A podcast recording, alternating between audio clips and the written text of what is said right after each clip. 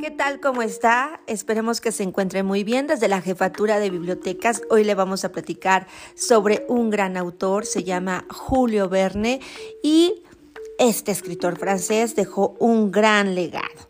Recordemos varias de sus obras como Viaje al centro de la Tierra, De la Tierra a la Luna, mm, Los hijos del Capitán Grant, La isla misteriosa de la que por cierto en unos en unos segunditos estaremos narrando parte de esta importante obra literaria.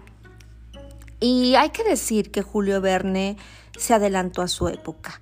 En pleno siglo XIX ya estaba hablando en sus creaciones literarias, en sus relatos fantásticos sobre la aparición de algunos inventos generados por los avances tecnológicos, como pues la televisión, los helicópteros, ¿Qué decir de los submarinos o las naves espaciales?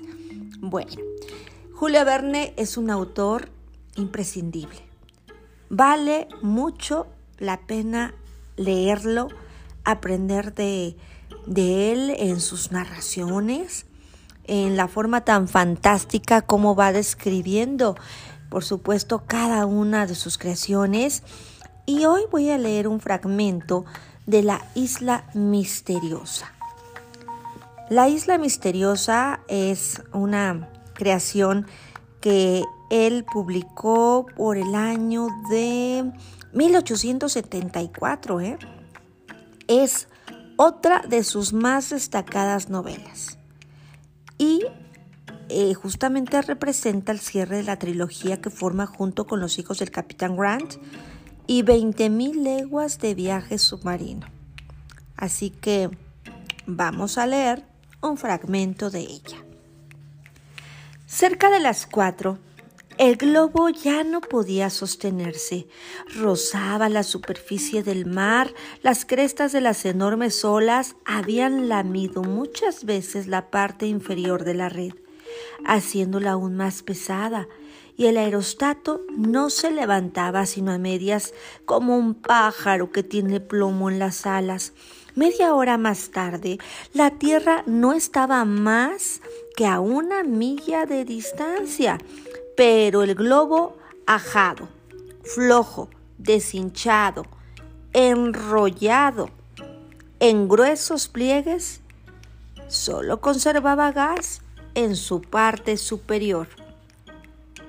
Los pasajeros, asidos a la red, pesaban ya demasiado para él y pronto, medio sumergidos en el mar, fueron golpeados por las furiosas olas.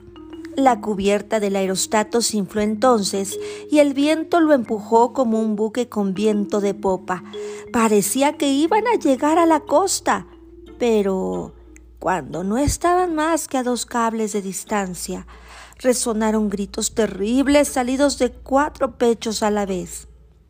El globo, que al parecer no podía ya levantarse, acababa de dar un salto inesperado, a impulsos de un formidable golpe de mar, como si hubiera sido aligerado súbitamente.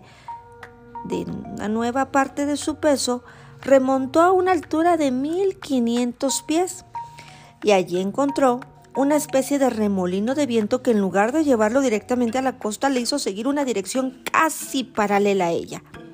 En fin, dos minutos más tarde, se acercaron oblicuamente y cayó sobre la arena de la orilla, fuera del alcance de las olas. Los pasajeros se ayudaron los unos a los otros, logrando desprenderse de las mallas de la red. El globo, libre de aquel peso, fue recogido por el viento y como un pájaro herido que encuentra un instante de vida, desapareció en el espacio. ¿Qué tal?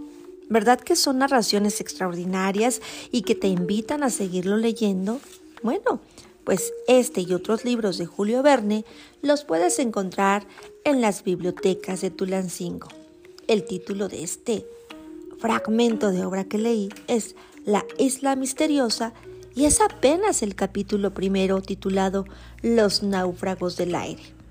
Así que, ¿por qué no? Date un tiempo y hay que leer a Julio Verne.